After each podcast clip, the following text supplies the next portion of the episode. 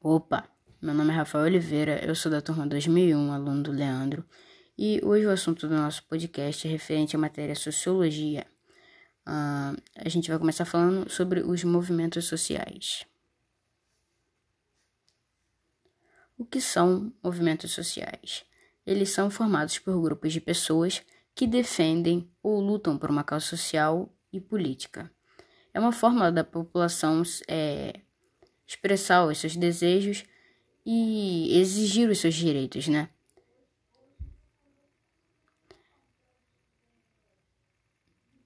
Como surgiram esses movimentos aqui no Brasil, né? No Brasil, esses movimentos foram ganhando força durante a década de 70, por serem fortes opositores do regime militar naquela época. Então, é, o movimento estudantil pode ser destacado, porque, porque nessa época Uh, grandes manifestações foram organizadas pelos estudantes, como a passeata dos 100 mil, assim como no período das diretas já e do impeachment do Fernando Collor nas décadas de 80 e 90. Uh, ah, além disso, é, a gente teve os movimentos é, como o movimento dos trabalhadores rurais sem terra, né? E os movimentos dos trabalhos sem teto, que eles lutaram pelo direito de moradia e terra e também surgiram na década de 70, na década de 90. Uh, ah, e ambos são considerados grandes movimentos sociais brasileiros, né?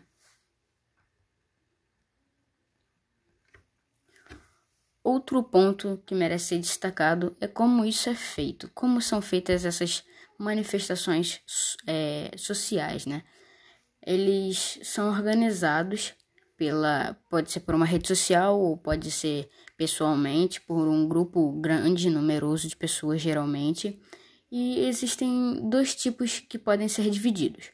O conjuntural, que é um movimento que ele surge tipo a um curto prazo, entendeu? De pouco tempo ele vai se formando, vai pessoas é, rapidamente já lutando por uma causa, rapidamente se juntam e fazem uma manifestação. Já o outro, que é o estrutural, é um movimento que demora um tempo para ser organizado, que tem é, muito mais tempo, leva muito mais organização de todas as pessoas que participam. É uma coisa mais organizada, mais bem feita, mais estruturada, como já diz o nome.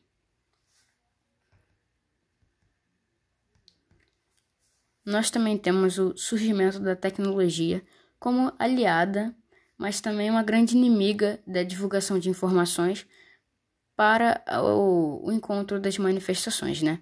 Porque na tecnologia veio a internet e com a internet a gente tem os, as redes sociais e os sites, blogs, vários meios de como várias mídias de como você pode conseguir essa informação e geralmente são através de redes sociais como Facebook, Twitter, o WhatsApp mesmo até que são divulgadas várias informações compartilhadas entre as pessoas que podem tanto ser verdadeiras como falsas.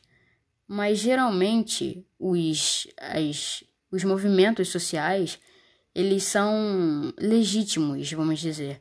Uma causa que é sempre apoiada por todos e que é muito difícil ser questionada, como é o movimento do racismo, que é uma coisa muito grande na nossa sociedade, a gente não pode negar é uma coisa exorbitante, né? E que as pessoas. É, é muito difícil você ver uma pessoa que ignore um tipo de situação assim. Então, a tecnologia ela ajudou bastante na criação desses movimentos. É...